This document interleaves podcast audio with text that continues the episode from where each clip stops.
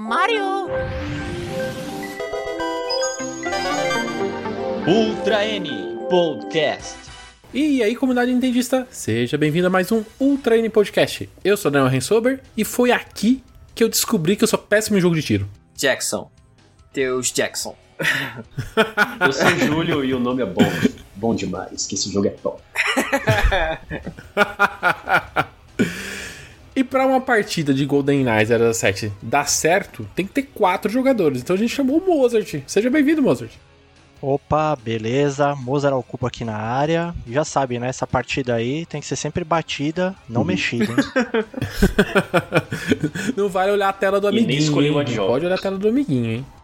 A gente tá gravando esse cast um pouquinho depois do lançamento do 007 GoldenEye. É GoldenEye 007 ou 007 GoldenEye? Cada hora eu falo uma coisa, mas o correto é GoldenEye 07, né? Eu acho que é. Beleza. mas cada, cada hora eu uso um, um- um gênero diferente pro jogo, mas enfim. A, or- a ordem dos tratores não altera o viaduto. Não altera. Mas ele acabou de chegar no Nintendo Switch depois de. Olha, quanto, olha quantos anos a gente ouve esse de rumor que ele vai chegar de alguma forma no, no- no Nintendo Switch, né? Então finalmente ele chegou. Chegou também pro Xbox, né? Pro, com com essa, essa, esse combinado que a Nintendo fez. Mas a gente vai voltar um pouco no tempo e falar dos tempos, dos primórdios do 007 lá no Nintendo 64, né? O lançamento dele, a história dele e as nossas vivências. Mas antes de a gente começar, deixar aqueles recados de sempre, né? Se você tá chegando aqui pela primeira vez, seja bem-vindo e se inscreva no Ultra Indie Podcast. Já deixa seu like aqui embaixo, que todo mundo esquece de dar like, assiste até o final e esquece de dar like. Então já deixa agora no começo e fica tranquilo pro resto do podcast. Se você tá ouvindo a gente nos agregadores de podcast, clique em seguir e se tem a opção de você avaliar nosso podcast, dá lá as estrelinhas. Você também pode fazer parte dos nossos grupos no Discord ou do Telegram para falar mais de Nintendo. E se você quer apoiar o nosso projeto, você pode ser membro do Ultra Podcast aqui no YouTube, usando o botão Seja Membro. The name's Bond. James Bond. É quase impossível que qualquer nintendista dos anos 90 não tenha se reunido um pouquinho ali para jogar o 007. Eu queria começar o podcast falando um pouco de como foi o nosso, o nosso contato, o contato de vocês, né, com 007 pela primeira vez, né? Imagino que todo mundo tenha visto a primeira, primeira vez ele nas revistas, né? Mas em algum momento colocou as mão, a mão ali no, no 007 do Nintendo 64. Ô Júlio, você lembra como foi o seu primeiro contato com ele? Eu lembro. Pra ser franco, eu tenho muitas recordações de ver Super Mario 64 e Ocarina of Time nas revistas, mas GoldenEye 007, honestamente, eu não me lembro tanto. Agora, o primeiro contato com o jogo em si, eu me recordo como se fosse ontem, sabe? É, como eu já falei algumas vezes, eu morei morava numa cidade pequena do interior da, da Bahia. Eram raras as pessoas que tinham Nintendo 64, né? Até por questão de, de acessibilidade, via pirataria, o preço dos jogos, etc. PlayStation era muito mais popular, né? Sem prejuízo. Ainda mais que na época que, que o 07 saiu, ele, ele saiu no começo da vida do Justamente, Nintendo 64 também, né? Então tinha pouca É gente. claro, que- né, sem prejuízo da, da qualidade monstra da biblioteca do PlayStation 1, mas é evidente que isso pesava um pouco. Né? As pessoas que tinham N64 realmente eram contadas de dele, né? A gente acabava se aproximando um pouco pela, pelo fato de ter o mesmo console. E na cidade chegou um forasteiro. Chegou um forasteiro e ele se matriculou na mesma escola que eu é, estudava. A gente começou, é, é, é, fizeram o nosso contato porque, por causa da, da, da identidade de plataforma do N64. E ele me mostrou os jogos dele. Eu lembro que ele tinha dois jogos que eu fiquei mu- muito fã. O primeiro foi GoldenEye 007 e o segundo foi F-Zero X. né? E eu troquei o meu. Eu falei, ó, vamos trocar jogos agora. Eu tinha um Ocarina of Time, ele me emprestou o, o GoldenEye 007. Eu lembro quando ele foi me apresentar o jogo, a gente jogou uma partida multiplayer. Eu não entendi absolutamente nada. E, e, assim, eu, eu vi nos olhos e nas expressões dele a, a frustração enorme da minha nubice. Assim, falou- ele chegou uma hora e desabafou. Você não tem jeito, não. É, mas, eu, mas eu não me abati. Não me abati. É, eu até eu comentei brevemente antes, né? que Eu não joguei GoldenEye 007. Eu vivi GoldenEye 007 na minha infância. É, chegou uma ocasião lá em casa, acho que tinha 10, 12, 15 colegas meus de, de colégio, a gente se reunia para jogar 007 e me falou: para de promiscuidade aí. Ela falou, leva a TV lá para baixo. Minha casa tinha, tinha o playground e os cômodos em si ficavam na parte de cima. Então a gente levou alguns móveis, algumas cadeiras, a TV e o Nintendo 64 para a parte de baixo. E lá é, foi os momentos que a gente fez várias partidas de GoldenEye 007. Obviamente que não era um lugar, né, com muita luz do sol, então você imagina, TV de tubo, 240p N64, né? Então, geralmente as partidas eram mais visíveis à noite e a gente realmente varava a madrugada estar jogando. Enfim, excelentes recordações. Eu era um excelente jogador de GoldenEye 007, viu? Ao contrário da profecia desse, desse meu amigo aí. Depois que eu treinei bastante. Depois que você treinou bastante, pelo jeito, né? Você, Mozart, você jogou o 007 na época desse lançamento ou posteriormente? Então, eu joguei um pouquinho depois. É, mas, putz, sempre curti jogo de, de, de, ação, de tiro, né? E eu fui uma das pessoas que achava uma coisa de outro mundo o, o Doom no Super Nintendo. Então, quando eu vi o 007 a primeira vez, foi a segunda vez na minha, na minha memória de gamer, assim, que minha cabeça fez aquele psh, explodiu, sabe? Porque a primeira vez foi com o Mario 64. Quando você vê o Mario, Super Mario World, Mario Bros 3, joga Mario 64 a primeira vez é uma coisa que não dá para repetir, né? Você vive aquilo ali uma vez e é sua cabeça explode. E o GoldenEye era isso. E um pouquinho antes do GoldenEye eu tinha jogado o Turok, que saiu meio, meio que na mesma época. Então o Turok ele seguia aquela linha ainda do Doom, assim, de andar, atirar, explodir tudo que se mexe. E aí com eu... névoa. Com névoa, bastante névoa. E aí quando eu joguei o GoldenEye e chegava em becos literalmente sem saída, que não tinha o que fazer, que era existia ali o mapa, mas não tinha nada para ser feito ali, era simplesmente uma parte de um cenário, e você começa a compreender que você tá num, num mundo tridimensional ali, interativo, sabe? Pô, é, é, isso faz mesmo se sentir na pele, né, do, do agente secreto, né? Eu, eu nem era tão fã de 007 dos filmes, eu conhecia porque todo mundo conhece, né, James Bond, né, é uma marca famosa, mas por causa desse jogo, eu acho que muita gente, inclusive da minha, da minha idade, deve ter ido atrás uhum. de ver tanto o filme do GoldenEye quanto outros filmes, porque esse jogo ele impactou tanto. eu fui tentar assistir o, o filme do GoldenEye, passou na TV várias vezes. Uhum. Cara, eu nunca consegui assistir é, inteiro. O jogo é melhor, eu achava né? ele Eu achava ele muito chato, muito chato, muito chato. Por sinal, eu só fui. Você não gostava da propaganda anti-soviética? Cara, eu não, eu não gostava do filme, eu não entendia, eu não lembro assim, eu, eu, eu lembro de ter tentado assistir. Eu nunca gostei de 007 porque eu achava meio besteira as uhum. traquitanas deles. Eu comecei a gostar de 007 com o. Daniel Craig. A repaginação com o Daniel Craig. Cassino é. Royale. E aí, uhum. Cassino Royale. Que é uma, uma coincidência aí que é bem legal. O filme do GoldenEye, ele foi dirigido pelo Martin Campbell. E sabe quem é o diretor do Cassino Royale, que foi o filme do Daniel Craig? Martin Foi. Campbell, o mesmo ah, cara. Então entendi. ele trouxe duas vezes o James Bond de volta pro mundo dos vivos, né? Porque o Pierce Brosnan, ele é, é verdade, o Pierce Brosnan ele meio que trouxe de volta, né, o 007 pro cinema. E depois de ter, assim, fatigado, né, a imagem do James Bond lá naquele último filme que tinha Madonna, até lá já tava bem uhum. gastada, né? Uhum. Não vendia mais ingresso, tava bem ruim a imagem do James Bond. Aí teve tipo um, um hiato, né? Quando voltou foi maravilhoso. Para mim, inclusive, é o melhor filme que existe até hoje, é o Cassino Royale. É... Eu, tô, eu fico entre ele e o é que Skyfall. Skyfall, Skyfall é legal também, porque ele tem muita coisa clássica Skyfall assim, né? é muito foda. Tem, tem assim, as bugigangas, eu... tem o Silva, que é o vilão, né? Mas eu gosto muito Cassino é... Royale, cara. É, eu acho que o, o Cassino Royale e Skyfall ambos são extremamente bons, e da mesma forma que os outros já são bem mais ou menos, assim, pois né? É. Mas antes da gente continuar. Ô, ô Daniel é. Ren, mas, mas, veja bem, o fato de você gostar do Cassino Royale, eu acho que tem um, um pouco de narcisismo, porque eu acho que você se vê no, no ator, né? Já falaram isso. Já falaram isso. É porque o nome é igual, entendeu? Uhum. uhum. Você, Teu, você chegou a jogar o 007 em algum Cheguei momento? a jogar. O meu primo, ele ganhou de aniversário o 64 e tal.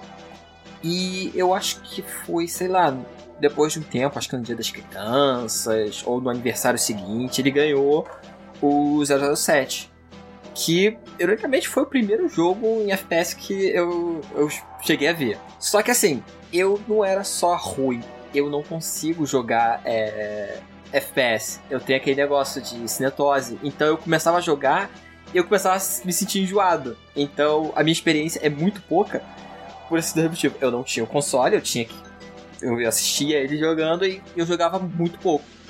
Fora que, fora que nessa época das TV de tubo, você jogar jogo 3D, não sei que dava na gente, mas a gente passava mal, dava uma dor de Uhum. cabeça que, olha. É, eu acho que a gente não tinha costume. Não sei se a gente acostumou com o tempo, eu não sei o que, que é, mas eu sei que naquela época a gente eu acho que passava deve bem ser um mal. costume com o tempo. Eu, na época É, pode eu, ser. eu sentia mais enjoo e agora eu só sinto no, nos jogos 3D. Então. Mas assim, eu. Tirando a parte do enjoo, até eu começar a ficar enjoado, eu até curti o jogo.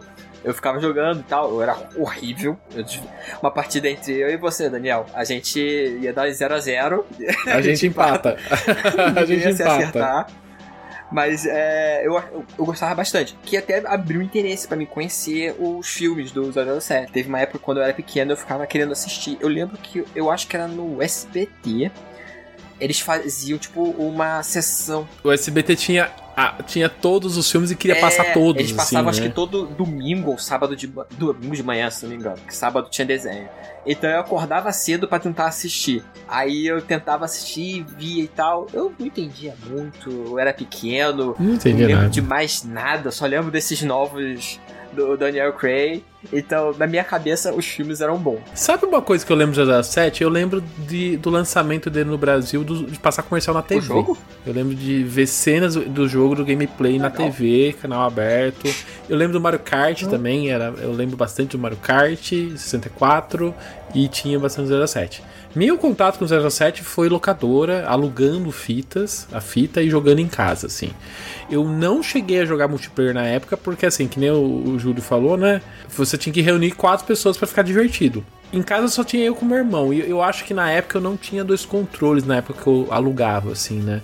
Então, e jogar de. do- E, e quando eu fui aluguei com dois controles, também não, não, fica legal, né? O, o negócio do GoldenEye é você jogar com quatro pessoas. Então, assim, da parte do multiplayer eu não tenho esse apego que as pessoas têm, porque por falta de de acessível. Não era acessível, não tinha pessoas que tinham controle, não, tinha, não, não ia gente em casa que levava controle dela pra jogar. Ficava só entre eu e meu irmão, então a gente op- optava em jogar jogos que. Mario Kart, Kong Race, que pra dois jogadores ficava muito mais interessante. Então eu joguei muito mais a parte é, single player, só que tem um problema. Eu descobri que eu sou péssimo, péssimo em jogo de tiro. Eu sou, eu sou péssimo em jogo de tiro, assim. Até hoje eu vou jogar jogo de tiro. Eu até tento, mas. Mas você tem mais, quase duas mil horas em Fortnite, Daniel. Mas aí que tá. O Fortnite, ele não é só um jogo de tiro. Você consegue. Você tem um personagem em tela, entendeu? Isso é um negócio já. Você. Uma coisa é você ser em primeira pessoa. Em terceira pessoa já me ganha porque eu vejo o bichinho na, na, na tela, sabe? No 007 você tem é em primeira pessoa e eu tenho um sério problema com o jogo em primeira pessoa. E eu sou péssimo. eu não consigo jogar o jogo assim. Eu morro muito fácil. Eu fico aquele receio, sabe? Eu vou bem devagarzinho nos cantos. Aí pra tentar te acertar os caras tal. E chega no final eu morro e começo desde o começo. 007 é assim, não tem esse negócio de checkpoint, não. Perdeu, você volta lá do início, assim. E eu sempre achei ele muito complicado. Fora que, eu acho que é, o Júlio até quer falar dessa, dessa questão da, da parte de inovação do, do 007, né? Que o 07 não é um negócio assim, sai matando todo mundo. Pelo contrário, tem missão que você não pode matar.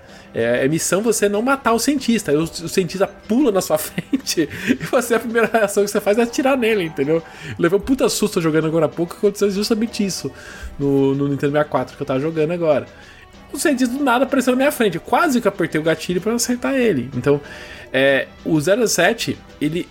Isso que é um ponto também que eu quero trazer. Quando chegou. Quando falou que ia ser lançado o 07 agora para as plataformas atuais, começou aquela discussão clássica. Ah, o jogo, o jogo envelheceu, o jogo não envelheceu. É, lógico que o jogo envelheceu. O jogo tem quase 30. Quantos anos? Quando foi o ano que ele 97. lançou? 2097. Então ele tem mais de 2007, 20 2017, é. 25 anos. 20, 20, quase 26. Vai fazer 26 agora. É, então, tem 25 anos. Então, assim, lógico que um jogo de 25 anos, alguma coisa ali vai envelhecer. Além, ainda mais um jogo como 007. Então, a gente, a gente sempre remete muito o nascimento do jogo 3D ao Nintendo 64, ao Mario 64. E a gente pode falar um pouco também que o 007 é da onde surgiu todos os jogos 3D de, de, de tiro, né? De primeira pessoa, né? Muitas coisas que a gente vê hoje em dia de forma muito mais evoluída nasce aqui do 007, né? Então, eu, quando eu falo, eu falei para as pessoas assim, ó, vocês vão jogar 007, lembre-se que ele é papai de tudo que esses jogos que vocês estão jogando hoje em dia. Não queira que- é, colocar na mesma régua é, o 007 com os jogos atuais, porque assim, daqui pra cima, evoluiu, eu acho, diria que é um dos gêneros que mais evoluíram é, dos videogames, porque assim, ele mudou muito da- da- de quando ele surgiu no Nintendo 64 para o que é hoje. A questão de ter dois analógicos, cara, se- quando você pega e vai jogar um jogo que não foi feito para dois analógicos, você fica bugado, porque você quer mexer a câmera e não tem como É mexer muito a estranho câmera. né? jogar ele. Tipo, você fica mexendo o segundo analógico e você tem que ficar se policiando. Não- é muito estranho. The name's Bond. James Bond. Falar um pouco sobre o, o design da, da campanha de GoldenEye 007, tá? É, obviamente que ele é bastante conhecido por, pelo multiplayer lendário, né? Não há dúvidas de que grande parte do sucesso foi em razão desse multiplayer, mas ele, esse jogo não brilha menos na campanha para um jogador. Para a gente até compreender a importância de 007, não só para os shooters em consoles, mas para os FPS é, de um modo geral, eu queria saber assim de vocês, antes de 007, vocês jogaram algum FPS lá contemporâneo no PC, no Saturn ou no Playstation? Eu joguei o Doom e eu lembro de ter jogado o Doom e o Wolfenstein no PC. Porque naquela época é a época que eu fazia cursinho de informática e sempre tinha um Doom perdido em algum DOS lá. Aí Quake, eu lembro de ter jogado Quake também, é, que são os jogos de PC. Mas o, Esse esses Quake jo- já foi 3Dzão, né? Já tinha É. controle vertical, já foi beleza. É, mas eu lembro de, por exemplo, o Doom. O Doom basicamente você jogava com a seta, então você, você meio que sempre tava na reta do inimigo. Então, tipo, era só você se posicionar à frente e atirar. Então, era muito mais você. É, é um, é um jogo de você apontar pro lado correto e apertar o tiro e pronto, você resolve a sua vida. Você não tem. Não é pelo mouse, não é, não tinha nada disso, né? Pelo teclado e você só Tinha movimenta. questão de altura, né? no É, caso. Não tem altura, boa, exatamente, não tem altura. Você não tem. a- o- a- não tem mira, né? Vamos dizer assim. Você não precisa Entendi. mirar em algum ponto específico, sabe? Eu acho que o- a, a grande questão que eu me enrosquei no 017 a questão é essa: você tem que. Você. Apesar de você não ter que efetivamente mirar, porque a mira aqui é um pouco automatizada. Você vai no. segue um pouco esse padrão que eu tô falando de você só apontar pro lado que você quer, é a mira meio que vai sozinha. Você até tem o botão do. o, é, o gatilho, né? O R, que você consegue até fazer a mira aparecer para você fazer um tiro mais preciso. Normalmente para você acertar algum dispositivo uma, né, nas fases, alguma coisa assim, né? Mas é, eu acho que é- essa é uma diferença que você tinha dos jogos que eu jogava, né? eh, Do Doom da vida, da, pra o que eu via no 007, né? Essa questão da miras, de virar uma- um fator de jogabilidade, você tem que se prestar atenção nisso. É, ao mesmo tempo é uma, uma coisa muito nova pra quem viveu nessa época, mas pra mim era uma coisa que me dificultava muito pra continuar jogando, sabe? Inclusive, esse, essa questão da mira, né? É, a mira do sniper em particular, o zoom do, do rifle sniper, foi o primeiro jogo de tiro da história com zoom na mira. Né? Eles também incorporaram o sistema de danos por partes do corpo, né? É. Então atirar na ah, cabeça. isso era muito legal. Atirar na cabeça causava mais dano do que atirar no braço. E até mesmo se você atirasse, né, coisas engraçadas, como atirar no traseiro de guarda. Ele lá- dá um pulinho, na né? fase do laboratório, pulinho, ele dá aquele- engraçado. Exatamente, arrancar o capacete. Eu achava isso né, incrível. então- Eu vi o meu primo acertar Então- no capacete. Eu, caramba, como assim? Exatamente. Algumas Não, pessoas. se acertar, acertar a perna e o cara É. sair meio pulando Acerta assim. o cara enquanto exatamente. a E algumas- durante um chamado da natureza também, né? Na, segunda fase. Também, também, pois é. E tem muita gente até que atribui isso ao Uhum. Unreal Tournament, que saiu um ano depois, mais ou menos, né? É, porque é um jogo que ficou muito popular pelo, pelo multiplayer online que tinha já a Sim. mira com o mouse, né? Que nos jogos que revolucionou na época por causa disso. Mas foi no GoldenEye sistema de, de mira por parte do corpo, né? Pô, É E bem legal, aquele nossa, zoom, ele tem um- uma grande satisfação, né? Porque o controle do N64 ele já parece muito. já dá muita sensação de atirar por causa do Z. É, e o fato de você É arma, é, segurar o botão R Ah, para usar a mira do sniper e os botões C para cima e C para baixo para aumentar ou diminuir o zoom, realmente dá uma sensação de que você está manuseando o sniper, né? Uma coisa que eu sentia muita falta no GameCube, posteriormente. E no Wii resolveu, né? Mas Uhum. no GameCube era o botão Z. O botão Z Ali ele está atrás, ali né? embaixo. Ali É e atrás. ele é muito gostoso de você usar É isso no jogo de tiro, tiro, assim. perfeitinho. No Wii, o Wii ele colocou É. o botão Uhum. B, né? Que é, é como se fosse o Z, né? O B é, É. é a, mesma, é a mesma, mesma posição embaixo. Esse botão embaixo, cara, eu acho ele muito bom. Pena que os- hoje em dia os, os, os- videogames atuais meio que deixaram de lado esse, esse botão posicionado embaixo, assim. Mas eu gosto, eu gosto muito desse, desse Z ali embaixo. Olha, agora, é, pra gente passar assim, obviamente que tem algumas exceções, mas eu acho que a gente pode mais ou menos uniformizar como eram os FPS de computador antes de GoldenEye 007, né? com a advertência de que Quake saiu em 1996 e ele já tinha gráficos em 3D. A grande maioria se concentrava nesse design de mata-mata, ação frenética, havia na maioria dos casos ausência de controle de mira vertical. E apesar de muitos serem lançados lá depois de 95, a maioria também ainda com gráficos 2D.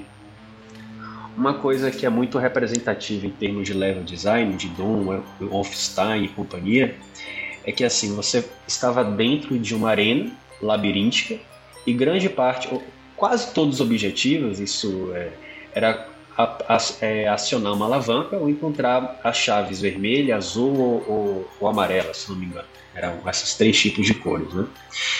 E GoldenEye Basicamente é um 007 labirinto, né? Normalmente era um labirinto que você tem que se, se virar naquele labirinto ali, né? Isso, um labirinto. E assim, o- a própria ambi- ambientação do labirinto, né, ela, ela era um pouco, vamos dizer assim, ela não variava tanto. Às vezes você mudava de um ambiente industrial para o inferno, a cor do céu eh, modificava, sabe? É claro que tem o seu charme. né? Eu, eu, por exemplo, ainda jogo bastante esses eh, boomer shooters hoje em dia. Eu gosto Toda vez muito. que eu escuto o Mas é boom- inegável eu que entendo o GoldenEye boomer, 00. boomer shooter. Boomer shooter. Boomer. Pois é. E assim, é, são jogos divertidos, mas a segunda Night pegou tudo isso e revolucionou, sabe? Ele. A Rare não só provou que os FPS em consoles poderiam ser bem executados, como provou que poderia ser muito além do que estavam fazendo desde então, né? É, no Treino Podcast sobre Super Mario 64, Daniel e Teus, Moser também, mas eu me refiro a vocês dois porque vocês estavam lá, né? A gente concluiu o podcast do Super Mario 64 para falar o quanto esse jogo foi revolucionário e influenciou é, jogos que a gente nem, nem esperava, né? Por exemplo, GTA e um deles 007. Então, é, Super Mario 64 é expressamente referenciado como uma das influências de 007. Você fala, por quê? O seu James Bond ele... não é bem assim. É, você tem um, um mapa, mas é, sensivelmente aberto, ou bem mais aberto do que os ambientes labirínticos. O Sonic ensinou a gente que é zona aberta agora. É Zona zona, aberta. aberta. zona aberta, não mapa aberto. é. E vários objetivos para você cumprir. É, objetivos A, B, C, D e E, enfim. É, tantos quanto a Rare quis, quis colocar. A diferença é que, ao contrário do Super Mario 64, você não entrava na fase, fazia o objetivo, saía da fase e voltava de novo. Geralmente eram objetivos sequenciais, alguns lineares, outros não. de- é, o jogo variava em relação à liberdade que você podia fazer cada um deles, né?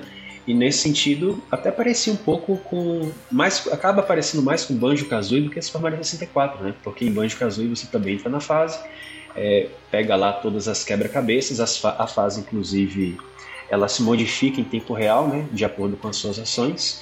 Então tem, é, é um predecessor, é um, é um, um sucessor de Mario 64 e predecessor de Banjo Kazooie, por assim dizer. Essa questão das missões dentro da fase, eu acho que é uma das, das partes que mais me enrosca no, no 007. Porque assim, às vezes eu não entendo o que ele quer que eu faça. É. Entendeu? Às vezes, por exemplo, eu tava jogando agora há pouco, ele quer que eu faça uma cópia de uma chave. Tá. Aonde eu faço a cópia de uma chave? Eu não faço ideia onde eu faço essa, essa cópia de chave, entendeu?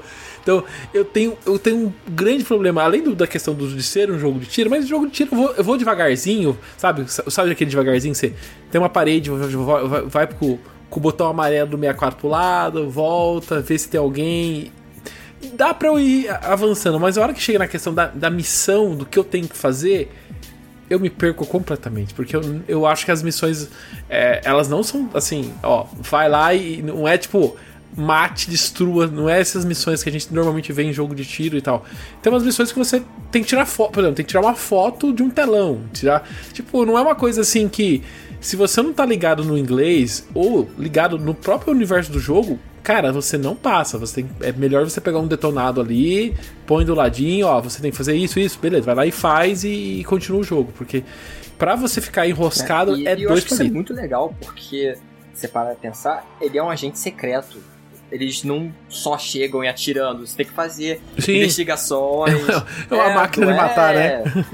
Sei lá, um filme de ação qualquer. É, tipo, você tem que ir fazer Sim. investigação. E depois tem a- o tiroteio. Eu, eu acho que é muito legal isso, que eles terem pego um, um agente secreto, né? É que nem você falou, né? É, hoje a gente tem muito mais facilidade com traduções e tal, né? A barreira do É. idioma era uma, uma questão. né? A gente jogava com dicionário inglês e português, às vezes, do lado quando queria, né? O, o Zeldinha foi assim que eu consegui. Mas, mas então, mas então, até você, você até pode traduzir, mas Não, às vezes não é exato, claro você exato. jogando. Até, até porque nem eles sabiam. Eu acho que até pra nativo. É, né? e, É, e às às vezes vezes nem eles É? sabiam o que estavam fazendo, né? Muitas das coisas do 00. Mas é verdade. Ah, não, mas coisa- nessa época do Nintendo 64, eles Era- realmente não faziam tudo muito ideia do que estavam experimental, fazendo, né? Definitivamente. Mas em defesa É. do, do level design, né, e da estrutura das missões, lá no em todas as missões, quando vai começar, tem aqueles Aham. arquivos, aquelas pastinhas amarelinhas, né? Uhum. E lá e lá tem o briefing. Ah, sim, e sim. lá no briefing, Da gente aqui, né? isso, então tem, tem desde as instruções do, do Q, né, que é o cientista, a Money Penny, normalmente a Money Penny é alguma piadinha, Sim. que ela é aquela paquera Isso. do James Bond. Sim. Mas ali eles têm dicas, por exemplo, a fase da neve, a primeira fase da neve, que é a Severnaia, que é a que todo mundo se perde, que é só neblina e neve. E aí você tem que achar a entrada pro, pra base subterrânea. Aí ele fala, ó, aparece uma antena gigante, então procure por uma antena gigante, você vai achar. Então, é, tipo, tem algumas dicas, mas ainda assim costuma ser bem vago. Principalmente no nível mais difícil, né? Que é um monte de coisa pra fazer. É, isso, isso eu acho que é um ponto Uhum. legal, né? Porque cada nível de Uhum. dificuldade, ele vai Sim. te enroscando. Eu tava jogando na segunda fase, eu não tava passando a segunda fase. Eu falei assim, por que eu não tô conseguindo passar? Daí eu fui olhar, ah, eu estou jogando uma dificuldade mais difícil, daí eu coloquei na mais fácil, passei rapidinho. Eu falei, ah, entendi. Ele tem objetivos E diferentes. por outro mesmo. lado também é legal porque encoraja a exploração, né? Assim, É. você sem saber muito o que fazer, por onde ir, né? Mais, mais ou menos como é hoje no Metroid Prime que o pessoal tá jogando, né? Você fica perdidão e acaba descobrindo coisas novas, né? Então eu acho que por um lado vale a pena, assim, ter essa liberdade, né? Ou até mesmo no Zelda, né? No Breath of the Wild também. Uma das coisas mais legais é você sair sem rumo, né?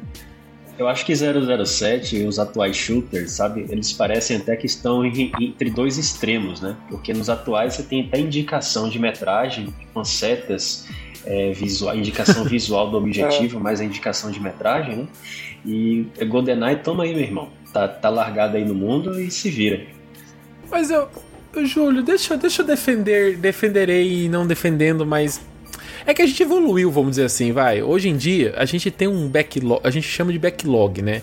A gente tem uma oferta de jogo tão grande, tão grande. Se, se um jogo você começa a enroscar muito ali, você fala assim, ah, vou deixar isso aqui pra depois, vou, depois vou para aquele outro jogo ali, depois eu volto pra esse, e você nunca mais volta. Então eu acho que hoje em dia, muito dessa questão desses si- sistemas de, de dicas, assim, lógico que tem uns jogos que, que né, vão um pouco. de- vão- É, vão um pouco, dire, um pouco direto demais, né? Tipo assim, o, a gente tá- recentemente a gente teve o lançamento do God of War Ragnarok, eu vi muita gente reclamar desse tipo de coisa, né? Tipo, deixa eu jogar o Horizon, Justo. Eu, eu é, entendeu?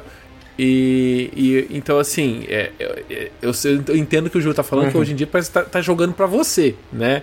É igual, igual é aquela Sim, época da verdade. Nintendo no Wii que ela jogava por você e colocava lá o, o negócio, né? Então assim, é, eu acho que eu acho que é assim, ter sistema de dicas, de apontamento e, e você ter opção é, de ter ou não ter, eu acho sempre válido, assim, porque eu sou uma pessoa que eu não. Eu gosto de ter, porque eu, como eu sou uma pessoa meio burra, eu me enrosco muito no jogo, mas eu quero continuar jogando, mas eu tô enroscado. Aí eu procuro detonado, eu não tenho. Eu não, tenho, eu, não, tenho eu, eu não gosto de spoiler. Então, assim, eu não gosto de ver as coisas antes quando eu tô jogando, mas eu gosto de, quando eu tô jogando, ter um material para consultar. Eu não gosto de vídeo. Eu detesto ver vídeo de, de, de o que você tem que fazer. Não, eu gosto de ler. Ah, não, você tem que fazer isso, isso, isso. Beleza, eu vou lá e faço, porque daí não, não tem essa impressão que alguém tá jogando pra mim, entendeu? Aí isso eu gosto. Mas eu, eu no, no 007 eu me enrosco pra caramba essa questão de missão, porque é, é muito assim. Faça e. E tá, tá, tá ali, entendeu? Sabe, sabe uma missão que o inglês rudimentar ele me atrapalhou muito durante a adolescência? Foi na fase da estátua em Petersburgo que você, quando você encontrar seu antigo parceiro, você tinha que se desarmar, né? Eu não prestava atenção nisso, então eu sempre morria naquela parte. Depois que eu, eu falei que, que eu percebi que tinha que tirar a arma gente conversar e ele descrever tudo o que tinha acontecido, né? Aquela, aquela é um grande plot twist naquele, naquele momento. E essa missão, vale inclusive, tem outra, é, outra curiosidade dentro, né? Eles não tinham vozes, né, no jogo, porque eles ah. não conseguiam colocar dentro do é. cartucho muitas vozes e tal. Nessa missão, você aprende que você tem que ir lá desarmado, né, no encontro com o vilão, que é o Janus, que nem tem no filme, é bem parecido Sim. com a cena do filme. E aí, se você já chega desarmado no local, o Janus fala para você, o vilão, ele fala: Pô, tá com orçamento baixo lá no M6, nem arma mais eles estão dando pros agentes. agora, é, agora, se você chega com a pistola apontada ah, para ele, legal. aí ele fala: Por favor, James, abaixa essa arma. Você acha que eu não previ cada movimento seu? Que é a frase que ele fala no filme. Hum. E aí você hum. abaixa a arma. Ah, é, e aí na hora que, que você abaixa a arma, né? Aí continua o Ianos contando o plano maligno dele. Então tem vários. Isso é um exemplo, mas tem vários pequenos diálogos alternativos e coisinhas diferentes que acontecem. É, que, que agora quem for jogar, inclusive no Nintendo Switch Online, é uma forma legal de você tentar descobrir isso também, jogando nas missões, interagindo. uhum. De, deixa eu falar uma que eu descobri agora, é, moça, com o meu é, inglês intermediário. É, naquela fase que você é, é, rendido e você vai lá pro banco onde encontra a Natália, você usa um tipo uma espécie de imã, né, para pegar a chave. Aí se você chega perto do guarda e, e usa o, o imã para pegar alguma coisa dele, né, ele, ele fica atento. Que barulho é esse? Aí o, o bonde fala bem assim: Ah, estou com dores no estômago. Muito bom. The name's Bond. James Bond. E essa vinda do 07 pro, pro, no Nintendo Switch Online evidenciou muito essa questão do controle que a gente até falou lá, lá, lá atrás, né? Tipo, o 07 foi feito para aquele controle tridente que você tinha que ter três mãos para jogar no, no Nintendo 64.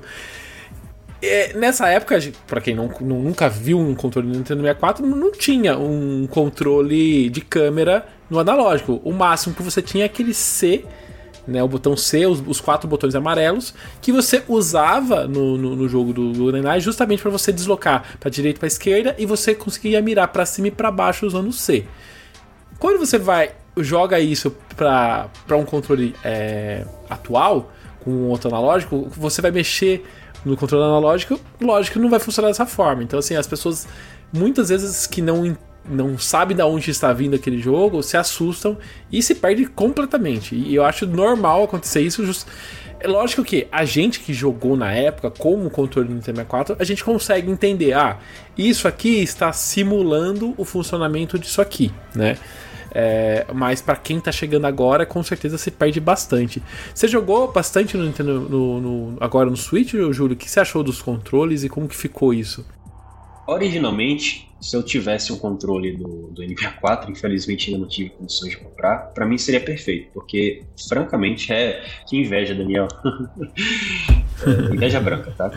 É, eu acho, eu ainda acho, quando eu, quando eu joguei no meu NPA4, sinceramente, é, eu ainda acho a jogabilidade excelente. Acho que os botões C funcionam muito bem nesse jogo, principalmente porque, é, como ele tem essa jogabilidade mais furtiva do que os outros shooters, eu acho que o botão C funciona muito bem para você andar de ladinho e você atirar. No Nintendo Switch, eles são uhum. tão bons quanto é possível ser no controle do Switch. Obviamente, se a Nintendo tivesse um, um modo nativo de configuração de, de botões, né? Ficaria mais fácil, porque você atira no botão ZL em vez do ZR, como seria intuitivamente é, presumido. Né? Então a Nintendo tem muito o que fazer em termos de opções para o Nintendo Switch Online, mas sabe, eu acho que é, é muito difícil é, certos jogos do N64 funcionar bem um controle que não seja o deles, né? Se você pode jogar bem Ocarina of Time, Super Mario 64, Uhum. aí você já chega no Super Mario, é, no Star Fox 64 e fala, ô, peraí, F0X, hum, GoldenEye, né? É, mas com um pouco de treino eu acho que é possível jogar assim, até mesmo é, vencer o jogo, o jogo no, nas dificuldades mais elevadas. Né? Um pouquinho de treino, um pouquinho de paciência, tá lá. Quando, a- quando lançou o GoldenEye no, no Switch Online, eu lembro que eu vi várias gente fazendo tipo tutorial de configuração pra você fazer o controle pra ficar de um jeito melhor pra se, se jogar. E Você tinha que ir na configuração do, do Switch pra, pra fazer tipo é, é o re, remapear Mapeamento. o controle pro, pro próprio controle pra fazer. Eu fiquei Uhum. tipo, nossa, pra ficar um, um jeito bom de se jogar, você precisava de fazer isso tudo. Eu até quando eu fui jogar, eu Dá pensei em fazer mesmo. isso, mas aí pô, bateu uma preguiça de testar isso. E eu vi a dificuldade que era jogar Agora, originalmente, Moza, aí eu vou passar pra você. É, ele tem várias opções de controle, né? Inclusive uma que você usa os dois controles de É, eu- N64. eu acho que já usei, sim. É gente. bizarro. Mas é aquela coisa, se a gente já tá com o controle pra três mãos, né? Vamos usar logo dois. É. Pois é. Não é? Pois é. Chama o Goro lá do Mortal Kombat e bora. É, inclusive, ele, ele e o- e Star Wars Racer, né? né? São os dois únicos jogos que eu me lembre que tem É. configuração pra dois controles. É. É, tem os É, não lembrava. isso, as turbinas, exatamente, é. E, e aí Wars o? GoldenEye. Eu lembro do apesar Racer, de eu ele ter essas duas alavancas, não chega a ser uma mira, como a gente fala assim, analógica completa, full Ninja. analog. É, exato. É, ainda ele vai fazer o papel dos botões C, né? É, esse Uhum. mérito fica pro jogo do Alien, tá? Se eu não me engano é Alien Resurrection, é um joguinho que saiu pra PlayStation Isso, 1, isso. que foi criticado na época porque usava dois analógicos. Uhum. Pois é, pois é, as, as, os as revistas, é, as revistas falaram, Tem, nossa, tem um remaster remake dele É. agora, né? Nessa geração que passou. Aí, é E- só. e- PS4, tem até pro Switch. E Quem assim, te viu, é, quem te vê. é- não, é, é mais pela, pela curiosidade. Eu acho que o sistema, o mapeamento clássico que você usa os botões C pra navegar, pra andar com James Bond, e o analógico, né, Pra você. Aliás, com o botão C cima e C baixo, você mira pra cima e pra baixo igual um, um avião, um manche de avião, é invertido. Tanto é que se eu, se eu vou jogar algum jogo retrô assim com essa mira, eu tenho que inverter o, o eixo vertical. É. Se eu jogo um eixo Ah. normal, cima pra cima, baixo pra baixo, eu me atrapalho todo. Aí se é esquerda e se é direita, você anda de lado, né? Daquele strafe que eles falam, né?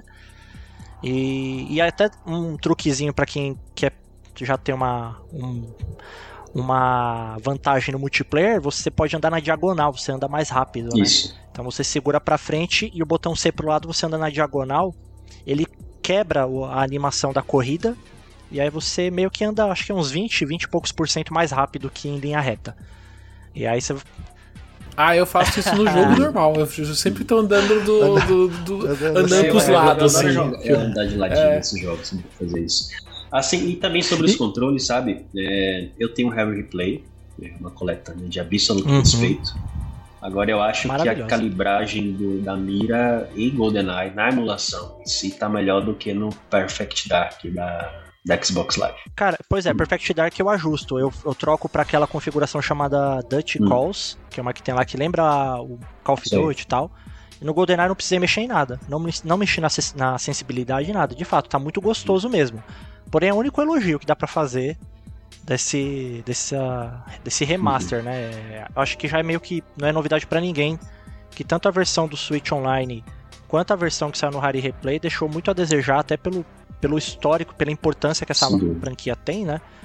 São jogáveis, jogos clássicos, patamar de clássico, assim, tem- não tem muito o que falar, mas a gente esperava um pouquinho mais, né? E assim, de um ponto de vista quem, quem jogou só a versão do, do Rare Replay aí, o controle tá muito gostoso mesmo, encaixou perfeito, mas deixa muito a desejar. deixa muito a desejar nos outros itens. The name's Bond. James Bond. Quem gosta de FPS, não é o caso do Daniel, mas é, gosta de explorar. Não é que eu não gosto, eu sou ruim, é diferente. Então eu opto não jogar, porque eu sou ruim e eu só passo Ah, mas de repente, Daniel, olha só, o arsenal de GoldenEye 007 é tão diversificado, de repente tem que jogar um pouquinho pra. Ah, essa arma aqui eu me identifiquei. né? o cardápio de, de armas no, no GoldenEye é muito extenso. Tem pelo menos 25 armas das mais diversas categorias: tem pistola, rifle, metralhadora, armas de longo alcance, explosivas e também armas super poderosas, entre as quais está aí a Golden Gun, a famosíssima Golden Gun. É, Vocês têm alguma arma preferida que vocês usam no modo solo, no, no multiplayer? Eu tenho uma, eu vou falar depois. Ah, como eu falei, eu, eu, só joguei as, eu só joguei as primeiras fases, então eu só jogava as armas. Eu tenho mania em jogo, em jogo, em qualquer jogo, jogar com as armas básicas e não ficar mudando de, de arma, tá? Então, tipo, começou com aquela pistolinha, eu vou com aquela pistolinha até acabar a, a bala dela. A hora que acabou a bala, vai pra próxima arma, eu vou com aquela arma. A Golden Gun porque era mais roubada. Eu era ruim e quando eu conseguia jogar, eu. Vamos com essa aqui. Da hora. Uma, coisa que é, que é bacana, que eu, eu sinto um pouco de falta também nesses jogos hoje de tiro single player, é que isso que você falou da pistolinha, Daniel, apesar que você falou que jogou Uhum. pouco, a, a PP7, né, que seria a, a pistolinha do, do, do James Bond nesse jogo, ela é uma arma Não, extremamente você versátil. Você consegue ela. mesmo ir com ela, ela é praticamente rápida, todas as missões ela, do ela, jogo. ela recarrega rápido. Eu nunca senti necessidade de ficar trocando É, muita arma. é é Exatamente. E, ela tem um silenciador também, que era algo que Tem! Causava Essa é muito boa. Essa é. Então é, é, uma, é uma das minhas favoritas. Mesma coisa no Perfect Dark, que eu jogo com a Falcon sempre nas missões. Vou com a Falcon até acabar munindo. Às vezes você troca de arma pela, pra ver o impacto de uma ou outra, né? A espingarda e tal. Mas é pistolinha também, normalmente eu jogo com ela até o fim. Tem diferença? É, Aí eu, eu não lembro mais, mas o- a arma com muito barulho chamar mais a Uhum, atenção tem, deles tem um tem, sistema né? de, de som. É. Quanto maior o som, maior Hum. a- o nível de detecção. E aí se. E aí que tem um lance que é engraçado, que a, o, o, o Júlio deve até lembrar, tem aquela fase dos arquivos, uma fase que você começa num quartinho e é tudo verde, assim, as paredes são verdes e tal. É, uma, é bem no filme, é bem, bem parecido com a cena do filme. Ali, se você ficar dentro da salinha matando os guardas, eles vão ficar vindo infinitamente. Por quê? O jogo ele tem aquele lance de só renderizar, né? Só gerar na tela o que os seus olhos enxergam para poupar processamento. E aí, se tem um guarda que tá longe do alcance, ele ouve o barulho, ele não vai ser renderizado até você, porque o jogo não consegue fazer ele andar e chegar até você. Então é tipo Matrix, ele faz um clone do, do daquele soldado no local onde tá tendo aquele distúrbio. Tipo o Smith mesmo do Matrix, Ah. e vai ficar infinitamente aparecendo ali. Aham. Até que ou você seja eliminado, né, e acabe o distúrbio, ou você vá no local onde aquele guarda originalmente está sendo gerado. É uma, é uma Ah, doideira que eles criaram na época pra Caramba. contornar esse limite de, de processamento e também não matar o ritmo do jogo. Então você sempre vai, vai, vai ter que estar em ação. O jogo ele vai te punir se você ficar parado. né? Então é muito louco isso. E aí tem essa questão do som, né, que influencia nessa, nessa geração de inimigos. Ótima explicação, apesar de você, com a sua bondade, ter falado que o Guilherme provavelmente sabe, eu não sabia disso, viu, moça? Eu ia Sério? citar... Pô, legal. Mas eu, mas- eu, ia, eu ia citar outro exemplo, naquela fase que eu citei há pouco, da, que você encontra a Natália, e você Uhum. pega aquele atrator. Cara, eu fui, eu fui jogar ela recentemente e falei, "Pô, por que, que eu não tô conseguindo passar dessa fase? Mano, você não pode, você tem que passar a fase inteira na faquinha. Você tem que pegar a faca que tá escondida lá no, é, no subsolo e Sim. matar todos os guardas sempre com as faquinhas e recolher as suas facas. Porque se você atira no, no, no guarda, tem respawn infinito, o jogo fica impossível. É impossível passar. Eu, pelo menos, não consigo, Musa. Não sei se você consegue. Tira uma dúvida. É, então, então, é isso que eu quero saber pra vocês depois tentarem. No, no Switch Online vocês conseguem, por exemplo, você mudar pra Japão, você joga a versão japonesa do jogo? Joga. Sim, europeia. tem opção não, de joga fazer europeia. isso. Pra jogar Então- japonesa, você Tem tem, que assinar o Nintendo Switch Online lá. É. Você tem que baixar o aplicativo. É? Não, não, você consegue É, baixar sim, de sim. lá. Porque Você eu não sei se eles também vão usar o tal, porte você direto da baixar. japonesa, mas no Japão a faca ela foi completamente removida. Ela não existe no GoldenEye Ah, é? japonês. Ah, é? Sim. É por causa de uma e? história um pouco triste, né? Houve em 1996, se eu não me engano, metade de 96, houve um- uma série de assassinatos lá por facas. Havia tipo de um serial killer, Oxe. alguma coisa assim. Eu não, se vocês pesquisarem caramba. depois, até é capaz de achar, né? Mas aí isso era um assunto muito sensível. Então a, a Rare, né, a Rare, a empresa, ela, ela achou de bom tom, ela não foi obrigada pela Nintendo nem nada, mas eles acharam de bom tom remover Sim. a faca do jogo, porque isso ia causar um desconforto, né? Então, até hoje, a faca foi removida, pelo que eu saiba, é, e eu acredito que a- até hoje também na versão do Switch Online japonês deve ser isso. Então eu queria saber como é que você ia conseguir passar essa fase aí, Poxa. só no golpe de karatê, só naquele É verdade, só ver. aquele golpe tosqueira de karatê. É. Deixa pro pessoal que, pessoal que testa aí no, no- na versão japonesa do Nintendo Switch Online, deixa aqui nos comentários aqui pra gente saber se como que tá a versão atual Agora, do, do minha jogo. arma preferida é a Colgar Magnum, mano. Porque, nossa, ela é muito satisfatória porque o tiro dela, ela não se retém em um corpo. Se tiver 10 soldados ou 3 amigos que tem um multiplayer no caminho da bala, tu mata os 3. Eu acho isso muito bacana. Caraca, é, É, quase uma o atravessa portas e vidro blindado. Isso. Era isso. muito legal. Nossa, é incrível, velho. Caraca. Mais barulho do que ligar Ah. a TV de madrugada, do que o sanitário de madrugada, né? Mas, Só mais uma, uma outra curiosidade bacaninha das armas. Todas elas têm nomes fictícios, porque a Nintendo não ia pagar as licenças das armas reais. Porque existe a indústria, né? E, os- e as armas Uhum. têm marcas. E aí, Uhum. pra não ficar muito distante, Ah. eles usavam nomes Aham. o mais próximo possível de não tomar um processo. Então a PP. É. Então a, a PP7 era a Wo- Wolfram PK7, né? Que é a arma clássica do James Bond, desde o, da primeira aparição. A KF-7 Soviet é a AK-47, que é aquela metralhadora que vocês pegam lá na fase da, da represa, bem no comecinho. Mas tem uma em especial, que era pra ser a Scorpion, e por alguma razão eles quiseram fazer uma brincadeira com o... Ah, eu sei É, qual é. pois é, eles quiseram fazer uma brincadeira com o Ken Lobby. Vocês conhecem o Ken Lobby, né? Ele, ele, foi, ele Aham. foi um cara um pouquinho importante aí pra história da Nintendo, né? Sim. E aí, ele, ele é um dos responsáveis pelo multiplayer existir no GoldenEye. E uma forma de Ele brincar... tá na Microsoft hoje, né? É, ele foi junto com a Rare, né? Então, tá na Microsoft. E aí, em homenagem a ele, tem uma arma que é a Klob, K-Lob. É uma homenagem a ele, só que ele é a pior arma, é a arma mais fraca do jogo. É a pior metralha. Ela é horrível. É melhor ir na Famoso. porrada no golpe de karatê. Sobre a, É. a Club, o que, que aconteceu? É, De fato, é, eu e meus amigos, a gente tirava sarro da Club. Ah, pegou a Club, certo. Aí um belo dia, um amigo meu tava mexendo nas opções do modo multiplayer e falou: Velho, o que será esse modo aqui? É, licença pra matar, né? License to kill. Mano, eu só, depois eu viciei nesse modo com um tiro tu morre. Então a Golden Gun virou a pior arma no jogo. E a Club virou uma das melhores. Porque o tiro dela, apesar de fraco, é rápido pra cacete. Aí foi a Cara, redenção esse, da esse Club. licença do Kion é Ah, barato, viu? entendi. Inclusive, é, jogar ele com, com a Golden Gun é legal porque é um tiro só, né? Mas aí qualquer arma serve. E com um golpe de karatê também. Só tapas, slaps only, slappers.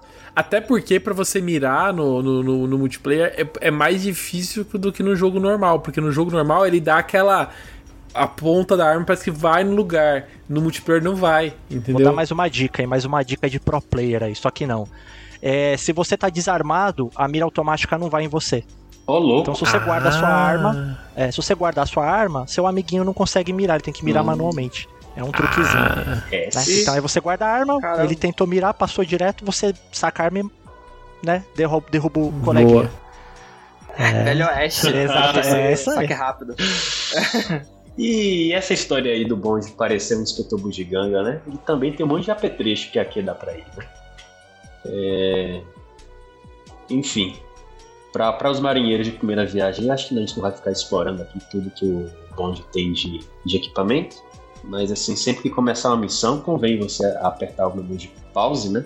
E ver o, o que, que você tem lá de, de, de itens é, especiais, porque muito provavelmente você vai ter que usar. Se, não, se você não usar, é porque você está usando, está numa dificuldade que não vai precisar usar, mas se você tiver na 00 Agent, com certeza esse equipamento deverá ser utilizado para você progredir.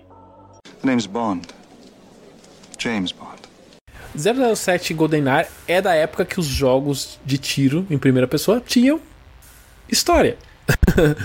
Ele era totalmente baseado no filme, né? Que eu não assisti, né? Você chegou a assistir o filme antes ou depois do jogo, Júlio? Ou você nunca assistiu o filme também? Não, assisti depois do jogo nos termos do que Mozart disse. Muita gente procurou o filme depois é, que começou a jogar o game e eu fui mais um dos que seguiu esse roteiro. o jogo segue totalmente o que acontece no filme, né? Até o Moser comentou até que as falas são parecidas com o que rola no filme. São 18 fases ambientadas na antiga União Soviética e ainda tem mais dois níveis secretos especiais. Eu nunca cheguei a ver esses níveis secretos, porque eu nunca cheguei no final do jogo, né? O que, que é essa? O que são esses níveis a mais? Você não ouviu a musiquinha do tango da fase do Egito? Não vi. Você tá com memória melhor, moça, pra explicar esses níveis secretos, eu acho. Eu, eu não desbloqueei. É, na verdade, é, são fases que quando você completa o jogo, você ganha como bônus, baseadas em filmes clássicos do James Bond, né? Então essa do. Ah, que legal! Essa musiquinha aí que ele falou, que é a, a da tela do, do templo, né? Do, do Egito lá, que você enfrenta o, o Baron Sammed. Né, então é uma ambientada no, dentro de uma parece uma pirâmide mesmo, né? Tem até no multiplayer. Talvez você tenha jogado a partida no multiplayer dessa fase e não tenha jogado a missão onde ela é onde ela origina, né? E a outra é a do filme Moonraker, né?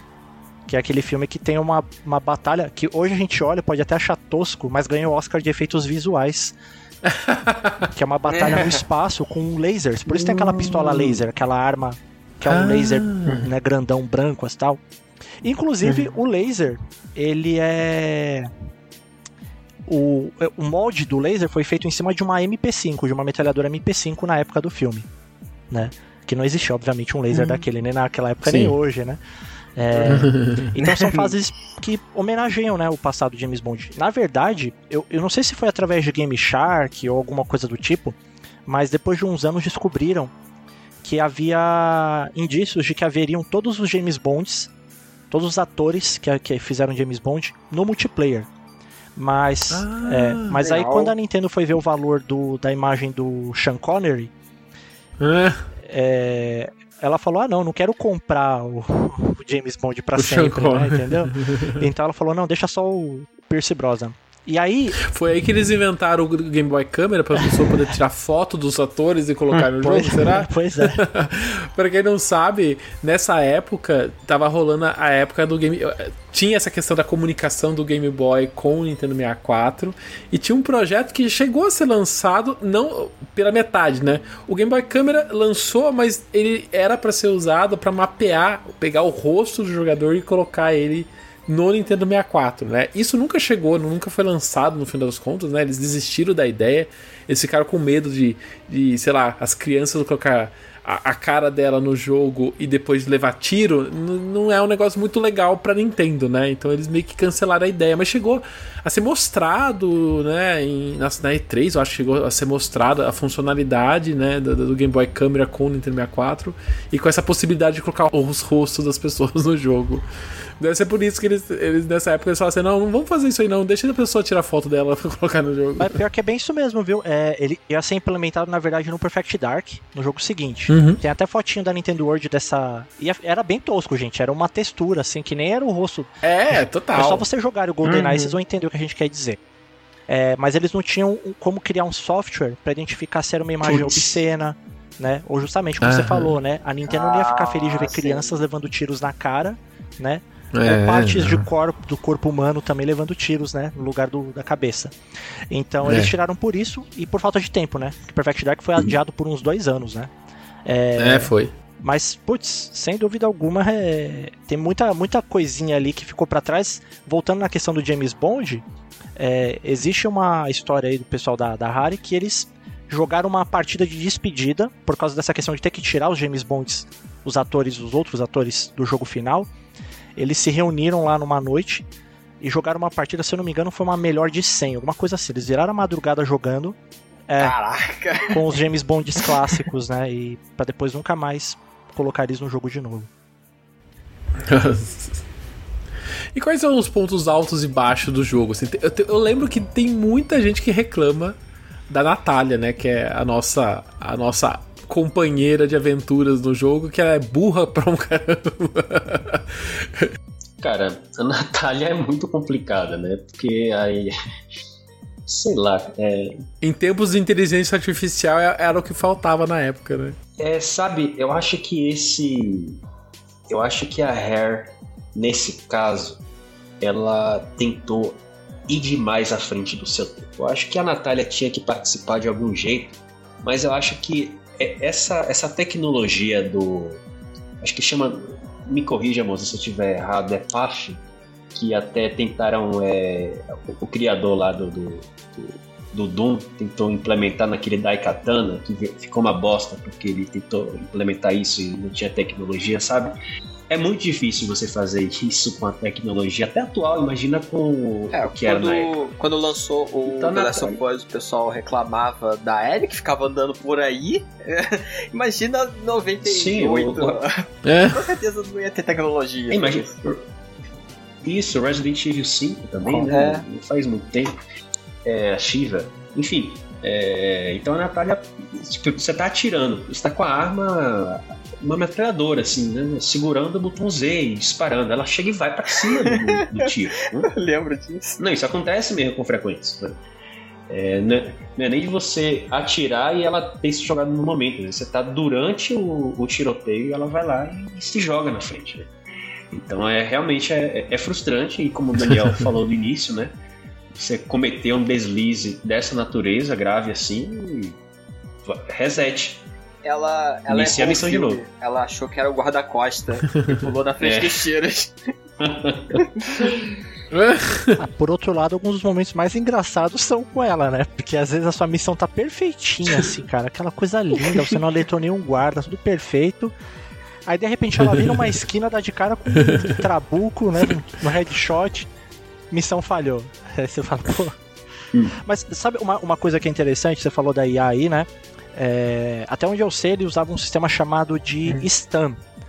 É, é um sistema que era a sigla de um nome dos- de um dos caras lá da Rare. Não Uhum. tinha nada muito é, tecnológico por cima, não. Eles só deram um nome aleatório por cima. E os inimigos, eles tinham um comportamento diferente dos NPCs. Ou seja, o cientista lá que o Daniel esbarrou na, na missão do laboratório, a Natália, qualquer NPC, eles não sabiam da presença dos outros. Os NPCs não têm inteligência para saber que existe outro NPC na mesma Uhum. sala ou no, ou no mesmo jogo. Então, para cada fase que tem a Natália, ou para cada fase, por exemplo, que tem o Alec, que o Alec ele só é um inimigo na última missão. Né? Ele é um NPC nas demais. Ou o Zukovski lá, que é o, o Hagrid do Harry Potter, é o mesmo ator, inclusive, né? Se ele tá lá naquela missão, você tem que falar com ele.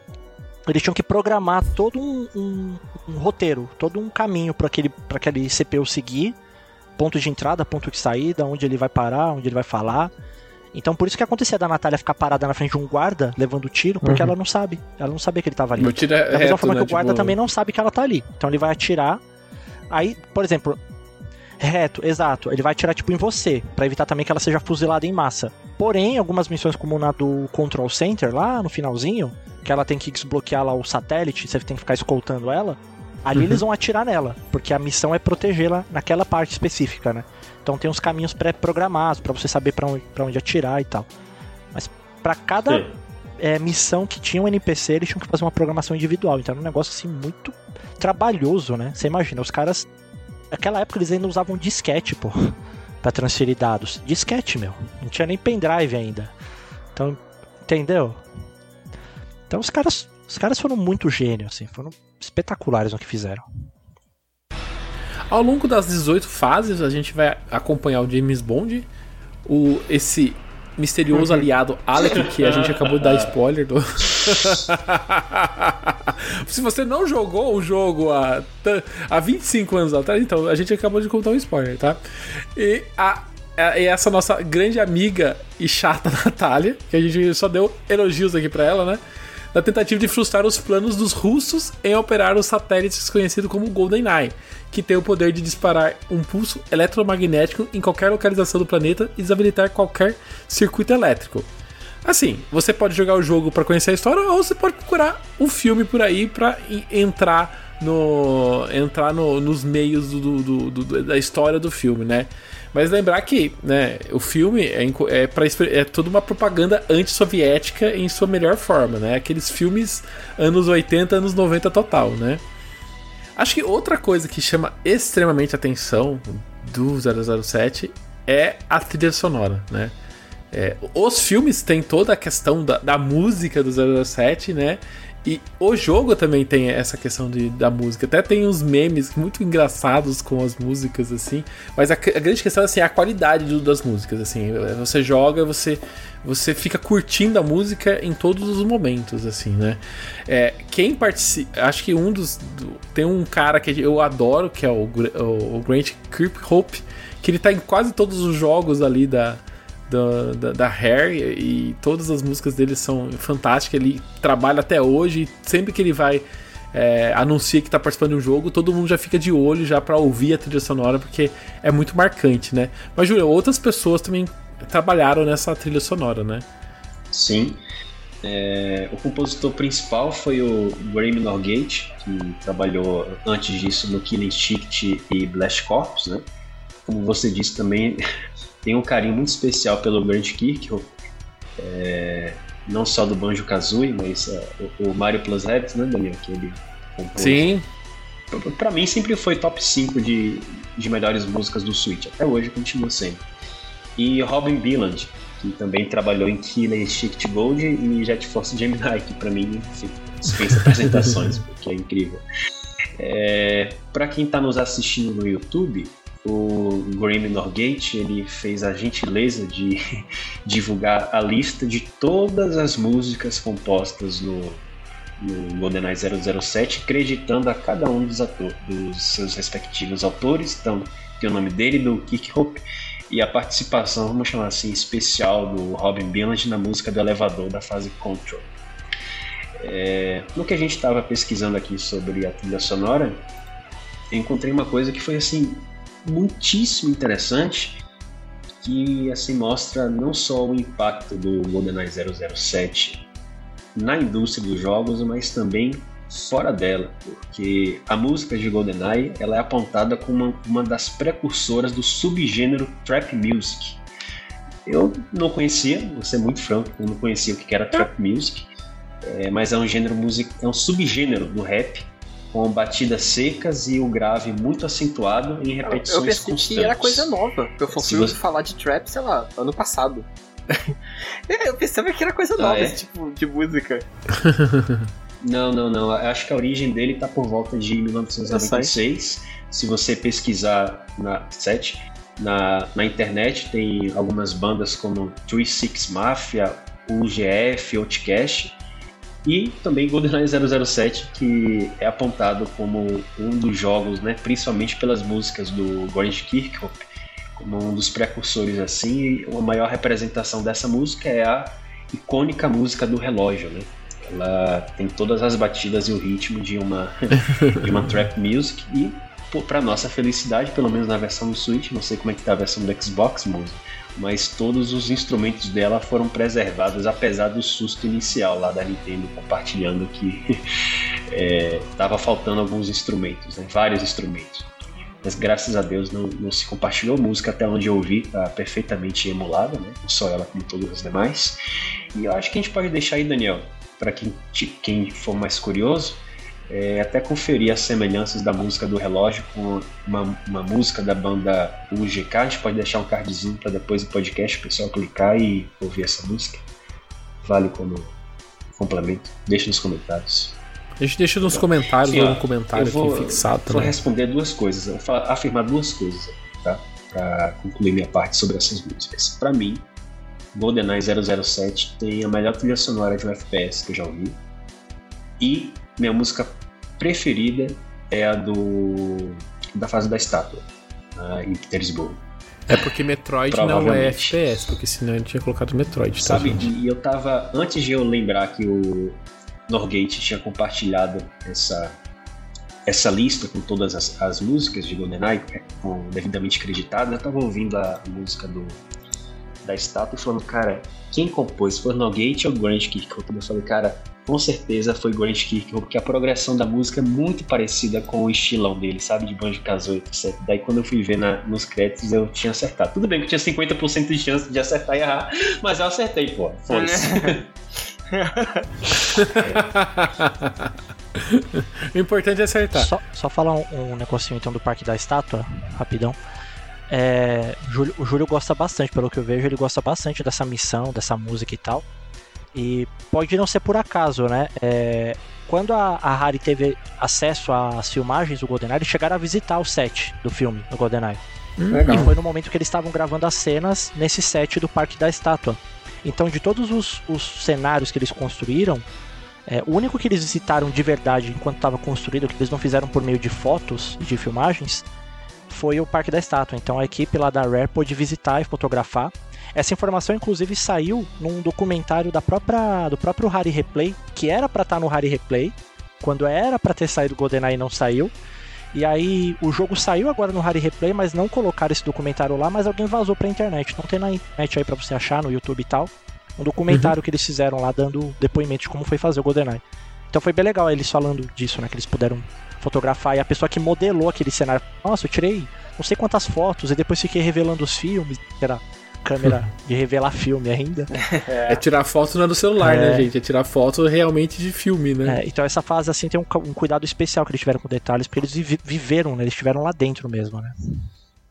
Pegando essa, essa parte do, do desenvolvimento, dessa visita ao set, vamos voltar para a história do desenvolvimento, assim, que eu achei a história do desenvolvimento do GoldenEye 007 extremamente interessante, né? Acho que a primeira coisa interessante é o 007 GoldenEye ser um jogo exclusivo da Nintendo. Tipo assim, a gente não tem, eu, eu, eu- na minha cabeça não lembro de outro jogo que não é usando personagens da Nintendo recebendo um investimento ou a Nintendo comprando direitos pra fazer um jogo como esse.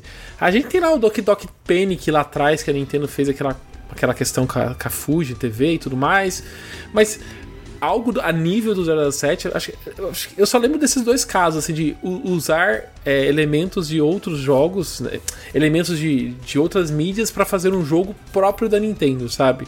Tem, Então- tem um que não deu certo. Você sabe, você se lembra qual é? Qual que é? Harry Potter.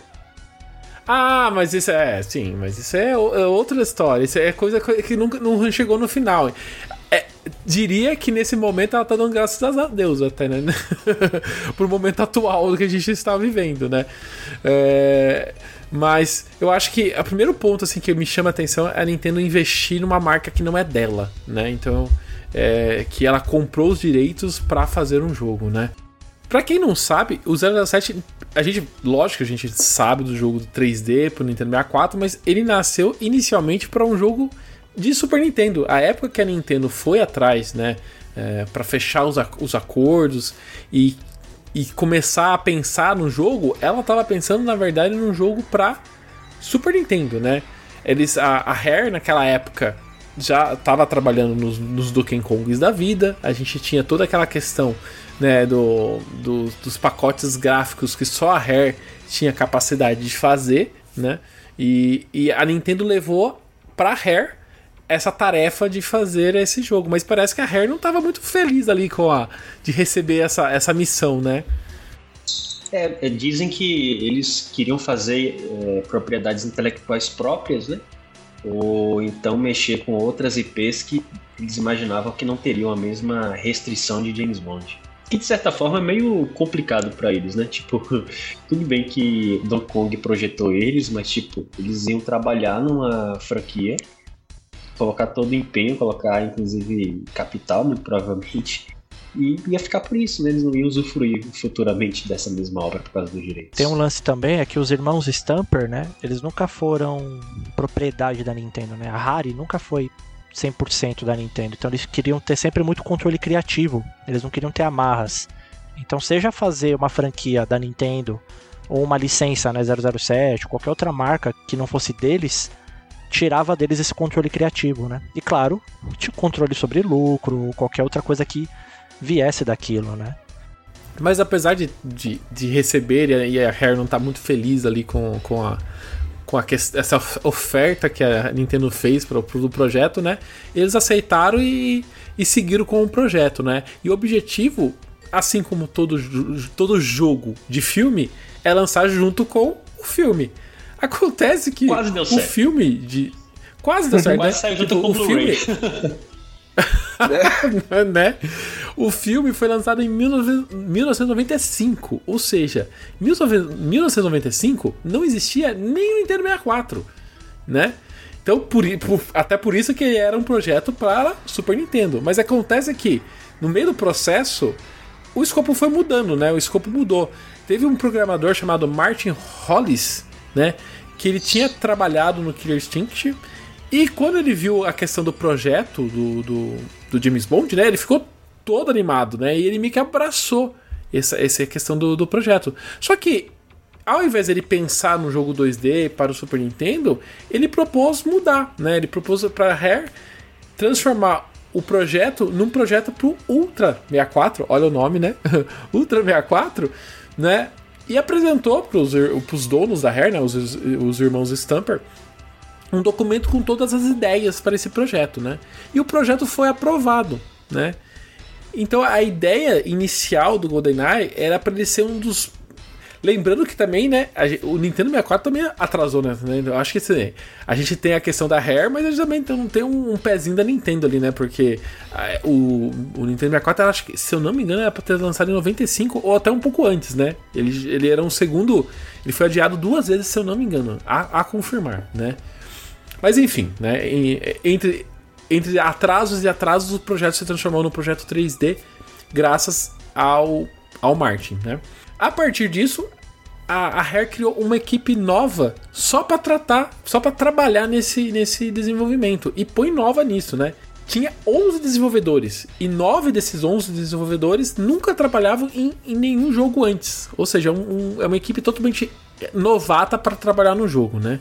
O objetivo é, inicial era lançar o 007 em 95 junto com o Nintendo 64, mas é o que a gente falou, foi totalmente atrasados, né? E o jogo só foi chegar em 97. Existe até uma lenda que o jogo era para ser uma, uma espécie de Virtua Cop, né, da Sega, né, onde você anda, só anda pelo cenário atirando, né? Aquela questão do, do shooter on rails, né? Mas na verdade isso aí era só um plano B caso o projeto ali desenhado, né, inicialmente não desse certo.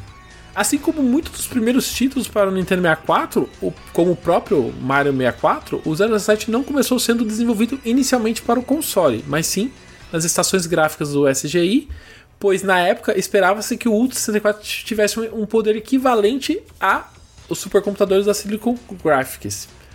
Somente após o primeiro ano é que o jogo passou para o Nintendo 64. O produtor e diretor do jogo, o Martin Hollis, pegou emprestado uma coleção de completa dos VHS do James Bond e fazia sua equipe assistir os filmes durante o curto intervalo de tempo do almoço. Era assim que ele fazia toda a equipe ficar aprofundada no tema 007.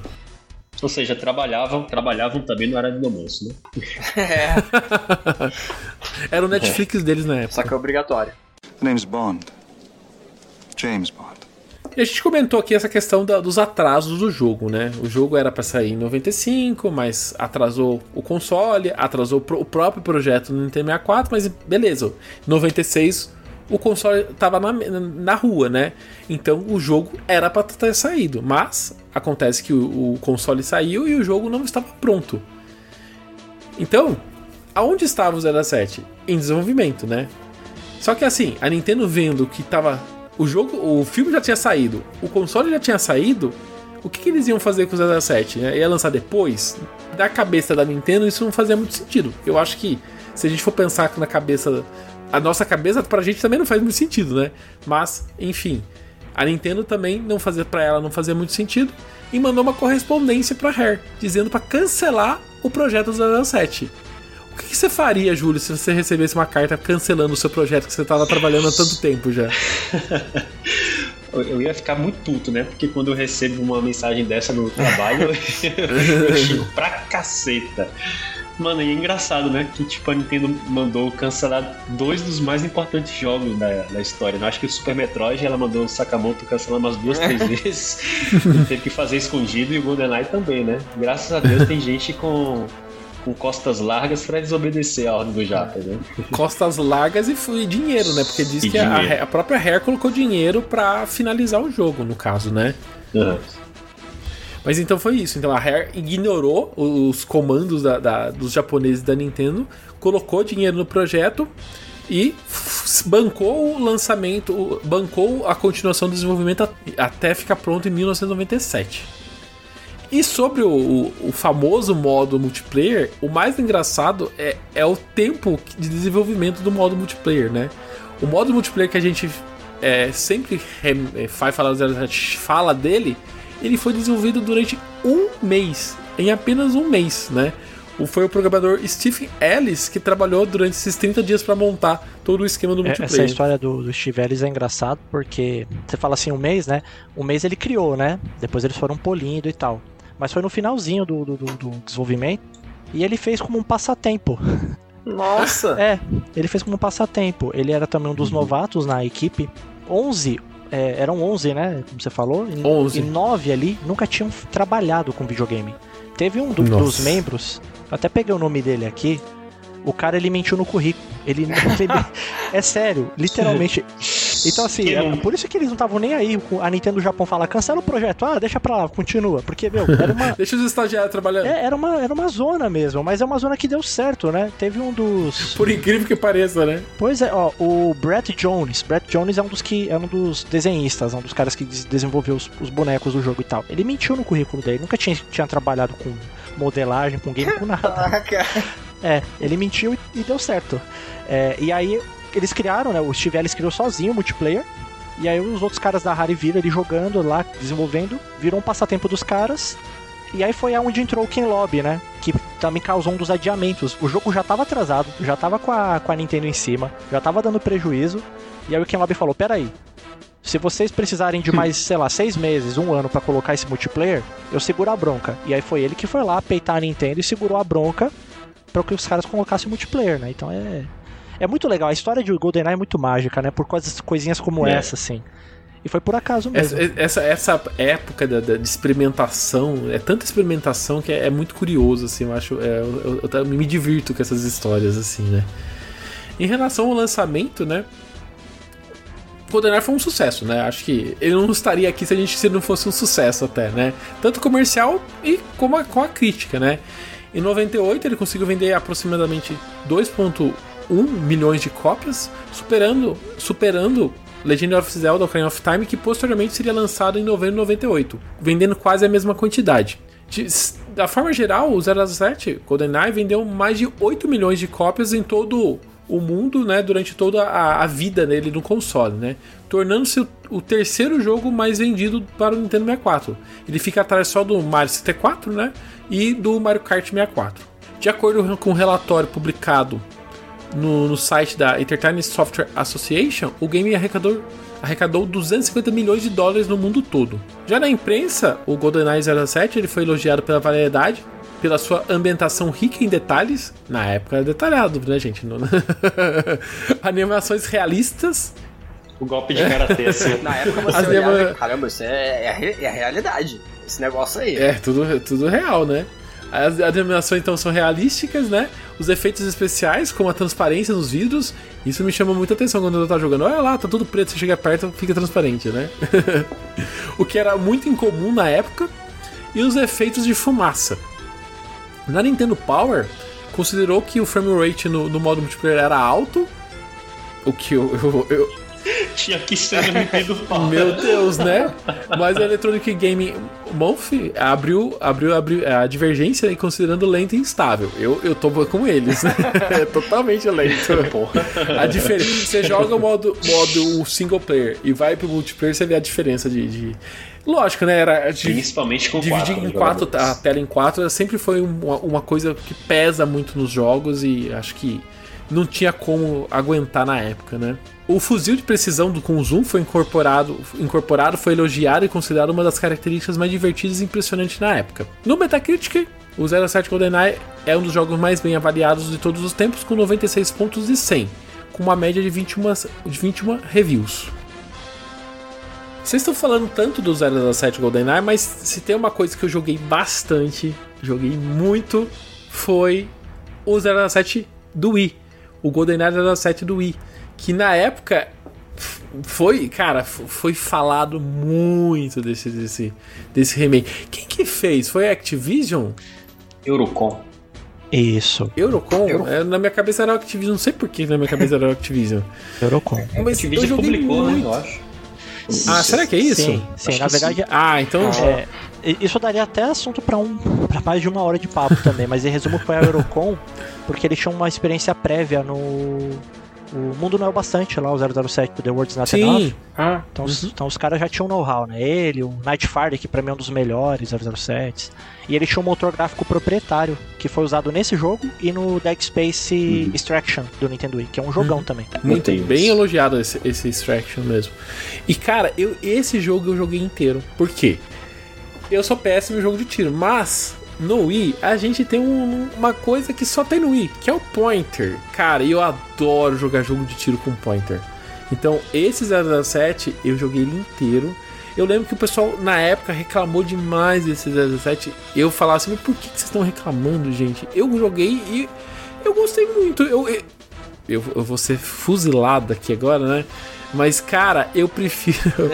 eu vou falar. Eu prefiro esse, esse jogo do Duí Não do que o isso. 07 Classic, porque eu acho ele muito divertido. Estamos, estamos Ok, desconectando por ele é pior ou melhor? Ele, tem, ele é diferente Não, do- Não, vamos, vamos lá. É assim, vamos lá. Esse jogo do Wii, ele é extremamente mais evoluído. Porque, de novo, aquilo, né? O 07 GoldenEye, ele é o primeiro FPS. Então, tipo, é tudo muito rudimentar. O jogo do Wii, cara, pensa num jogo moderno. O que que tem? Tem animação? Tem, tem aqui. Tem dublagem? Tem aqui. É, aqui tem o Daniel Craig, eles, eles trocam o Ah, eles ator, né? trocaram Eles o ator. o ator... Eles trocaram o ator, então colocaram o Daniel Craig. Jogo. Os gráficos são. Pra, pra, assim, é, é pro Wii, mas os gráficos são bons, assim, sabe? Tem o Pointer, que pra mim a jogabilidade é muito boa. Tem online, eu lembro de ter jogado online esse jogo também, né? Cara, eu, assim, é- ele é muito mais evoluído do 007 comparado ao 07 atual. Então, assim, eu, me, eu joguei e me diverti muito. Mas eu sei que o pessoal. Os true gamers, o true gamer aqui, né, Júlio? Os true gamers já viraram a cara. Você jogou, Júlio? Vai lá, fala aí pra mim. E joguei, eu tenho esse jogo, tá? É, pra ser honesto, eu, eu gosto do multiplayer dele. Acho que o multiplayer é bom. Mas a campanha solo, mano, pra mim, é COD com skin de.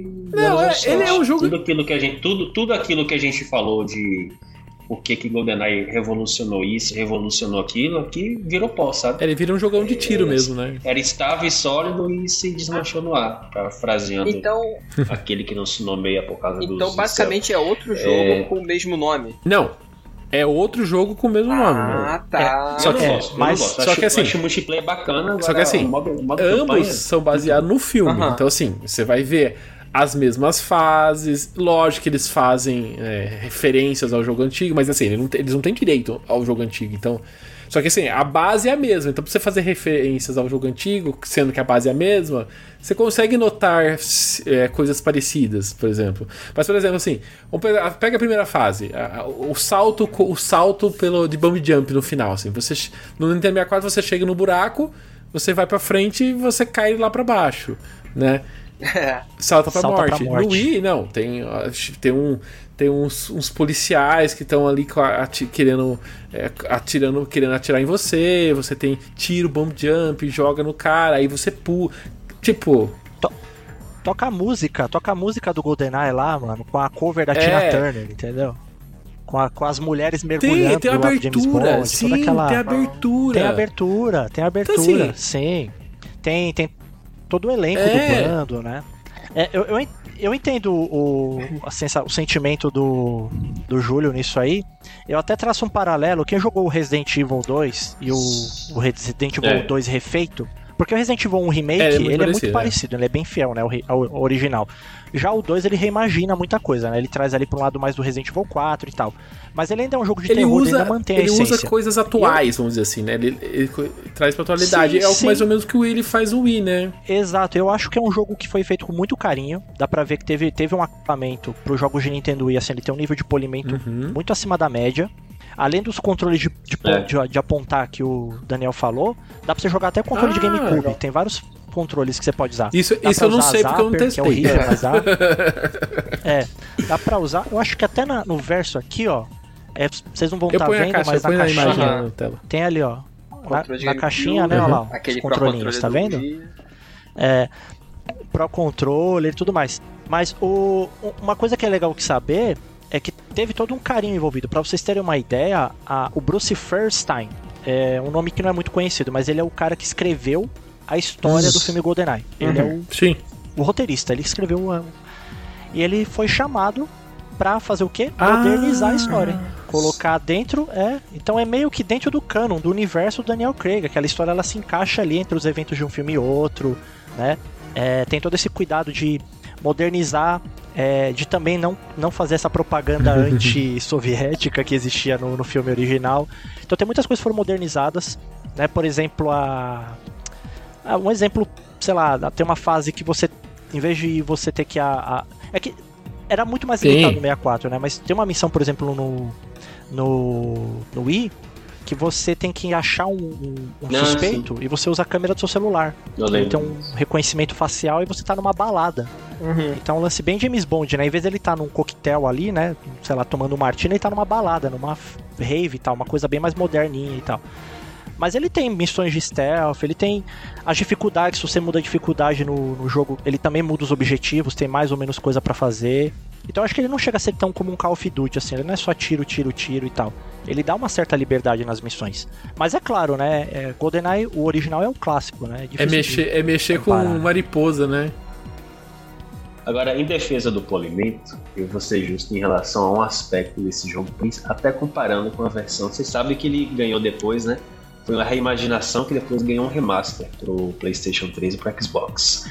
A versão do Wii é a única que tem reflexo no espelho. Você vê o Daniel Craig lá no, no PlayStation 3 e no Xbox tiraram isso. Depois eu vou te mandar a screenshot pra te mostrar no. Eu tô vendo aqui no YouTube. VG Chart, fui, fui, fui olhar assim, quanto que vendeu essa versão do Wii? Até que vendeu bem, vendeu 1 milhão e 360 mil unidades. Né? Passou de 1 milhão pra mim, já vendeu bem, entendeu? Então, foi, É, pro marcou, marcou uma época aí, né? Outra coisa que também eu acho que, pelo menos pra mim, marcou bastante, que a gente já tava na era da internet, né? Foi, foram as propagandas, né? Eu lembro da propaganda com o ator que fazia o. O Jaws, que é aquele. aquele capanga gigante Ah, que perseguiu o James Bond em alguns filmes, o do- dos Dentes de Ferro. Ele, ele chegou a fazer uma propaganda jogando multiplayer. E se eu não me engano, uma das propagandas, ele morre, ele perde pro cara que tava jogando de Odd Job Uhum. que é o que é mais baixinho. E aí tem uma brincadeira desse tipo. E ele já tava com, sei lá, 70 anos, uma coisa assim. Então foi uma homenagem que fizeram também pra ele. Eu acho que era Richard Kiel o nome do ator. Se eu não me engano, o nome é assim. Ele já faleceu e tal, mas foi uma homenagem que fizeram também pra ele, né? Olha, eu não gostei da reimaginação. Porém, eu acho que eu gostaria muito se a- o remaster da, da Xbox Live, da que a Rare começou a desenvolver entre 2007 e 2008, tivesse efetivamente acontecido. Né? Essa, essa versão, inclusive, vazou na internet em 3 de fevereiro de 2021. Eu vi muita, muita galera aí baixando, jogando online tudo. Jogo, honestamente, muito bonito. Era o que eu esperava que fosse a reimaginação do, na versão do Wii, né? Reza a história de que a Rare começou a desenvolver o game acreditando que estava tudo certo, tanto com as detentoras lá dos direitos do James Bond, quanto na Nintendo, que também tem seus direitos em relação ao GoldenEye. E aí, só faltou, segundo eles, numa entrevista até recente, a autorização de uma pessoa do mais alto escalão da Nintendo. Que quando ficou sabendo, ficou furiosa e falou que jamais um jogo da Nintendo apareceria em uma plataforma distinta que não fosse deles próprios, né? É, há rumores de que a Rare ainda mantém essa versão finalizada, né? Armazenada em seus arquivos secretos, junto com, sei lá, uns outros 200 mil jogos que eles cancelaram na época do N64 GameCube. É, mas quem sabe, né? A gente. O dia que chegar o Game Pass no- no- na Nintendo, aí eles liberam. É. Uma versão muito bonita mesmo, muito, bacana. Não sei se você chegou pra baixar pra jogar. Não, eu, eu, eu, eu não eu sou muito baixei. atrapalhado com esses negócios de ficar baixando emulador, É, mod, essas também. coisas. Mas eu vi, eu vi, tem um. Tem um Uhum. cara que é o, é o Gras, Graslu 00. É o, acho que é o melhor jogador de 007 que Ah, existe. sei. O cara é um monstro. Ele joga ligado. assim, é, é- é impressionante. Parece que é um robô jogando. E ele jogou do começo ao fim, essa versão. Ela é muito similar ao que fizeram no Perfect Dark. As texturas todas refeitas, 60 frames por segundo liso, né? Faz toda a diferença em jogos de ação. E infelizmente ficou né, no limbo, né? Não foi lançado oficialmente. O pessoal da Rare fala que a versão final não é aquela, mas está bem perto da versão final. Mas o jogo é completamente jogável, do começo ao fim. Só faltou mais uns polimentos que eles falaram que existem, mas o jogo tá, tá redondinho. Só não foi lançado mesmo. E rodaria, óbvio que rodaria de boa no Nintendo Switch. Foi um desperdício, assim, uma.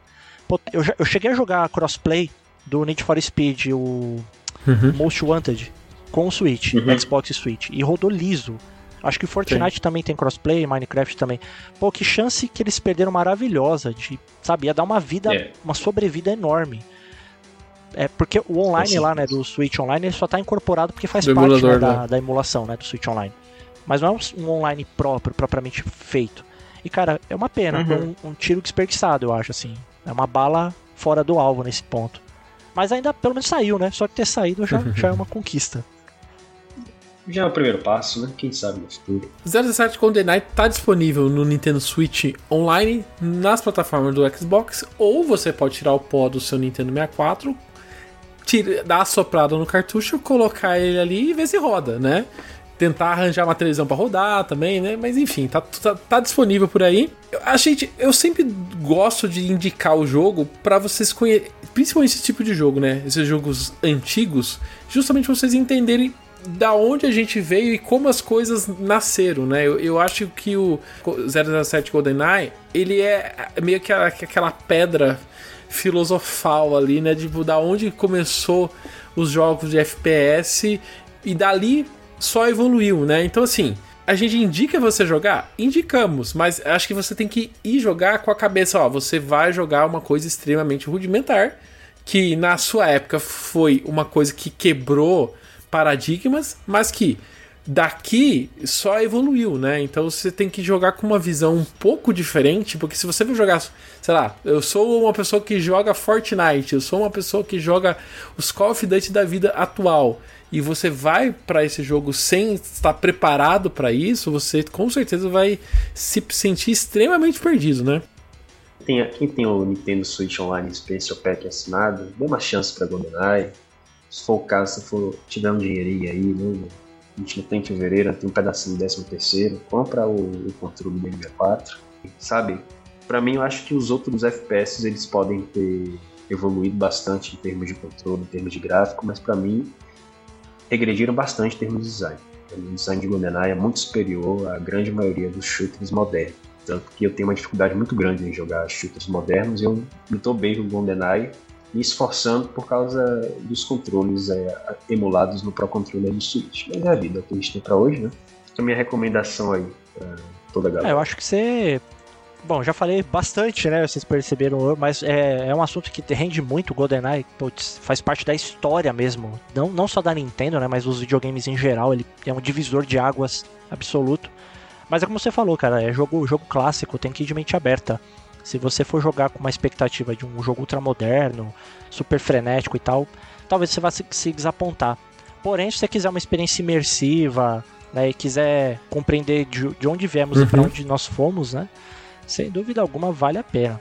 E se você quiser algo mais moderno, com toque moderno assim, um jogo que pode parecer bem diferentão, mas tem muitas coisas que, que eu recomendo que tem a ver com o GoldenEye na, no level design, até que o Júlio citou, seriam são dois jogos, é, o- é o caramba, o jogo do Corvo, como é que é o nome? Caramba, é o Ah. Studios. Só porque eu ia falar agora, Eu já ouvi falar. é, Eu não sei. é, É, vou procurei, não faço ideia.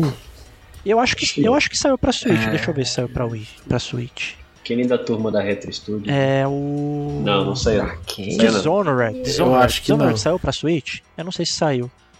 Cara, Dishonored ele, Ah. ele é um jogo de, em primeira pessoa que tem isso. Você pode jogar a missão matando tudo e todos ou bancar o, ali o sorrateiro e tal. E ele é bem Hum. aberto nos objetivos. Então fica aí essa, essa dica pra quem quer jogo moderno, né? De tiro aí que tem esses elementos. Eu pensei que você fosse falar de Time Splitters, lá, Video GameCube. Ah, não, é, tem é que o Time Splitters ele ainda é bem. Ele é- eu gosto demais, Time Splitters, Time Splitters 2 e tal. Mas ele ainda é bem arcaico, né? Se É. você for comparar questões de. O level design dele lembra muito ainda o GoldenEye, mas ele é- ainda é arcaico para os padrões atuais, né? A garotadinha que for jogar vai achar ainda. Até o Time você vê, o GoldenEye é tão antigo que o Time Splitters já é um jogo é isso que eu ia antigo falar, também. o Que Time você fala, Splitter "Putz, tá preso no GameCube, se eu não me engano. Se- É, É. é, eu, eu acho que ele foi relançado no PlayStation 4, mas é um jogo de Ah, tá. PlayStation 2 mesmo, só relançado, né? Naquelas Classics e tal. Agora não joguem, pelo amor de Deus, não joguem o GoldenEye Rogue Agent, tá? Esse aí vocês podem ignorar. É um GoldenEye GoldenEye da, de Taubaté, esse aí. The name's Bond. James Bond. E você que tá ouvindo o Treino Podcast, já jogou o 007? Você é novinho, nunca jogou na vida? Vai dar, tentar dar uma chance? Deixa aqui embaixo os seus comentários. Mozart, queria agradecer a sua participação, onde o pessoal consegue te, te seguir. Pô, eu que agradeço, é sempre uma felicidade participar, uma honra. É, Daniel, o Teus e o Júlio aí, pô, eu, eu sempre que eu posso acompanho, então obrigado aí por me chamarem. É, bom, para me seguir é no canal mesmo, Mozart ao Cubo. Eu fiquei um tempo parado aí, tô tentando voltar agora. Mas é isso, é mais lá mesmo. E, gente, valeu. valeu você pela participação. E vocês também podem seguir o Ultra N Podcast em todas as redes sociais, é só procurar lá, arroba Ultra N Podcast. Você também me encontra eu, Daniel, na, lá no Twitter, na arroba Daniel Rein. E eu no Twitter e Instagram pela arroba Júlio Rodrigues. E vocês podem me encontrar na arroba Jackson Teus com no final. O Treine Podcast fica por aqui hoje. A gente se vê daqui 15 dias. Até mais. Valeu! Tchau.